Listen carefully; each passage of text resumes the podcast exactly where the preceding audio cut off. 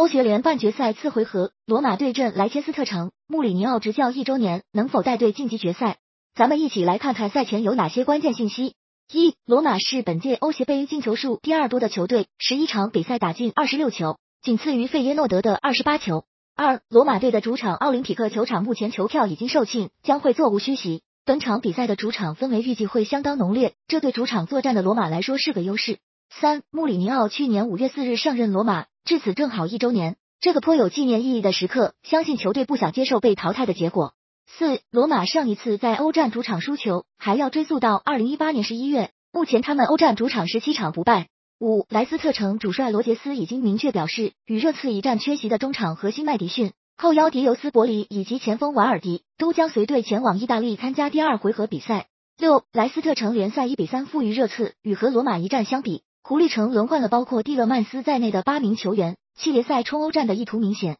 而本周末罗马将在联赛客场迎战第八名的佛罗伦萨，这是事关保住前六的关键战，一旦失利，恐无缘下赛季欧联资格。七，莱斯特城主帅罗杰斯于二零零四年被穆里尼奥任命为切尔西青训教练，他在执教切尔西时期的穆里尼奥手下工作了三年，两人互相比较熟悉，关系也不错。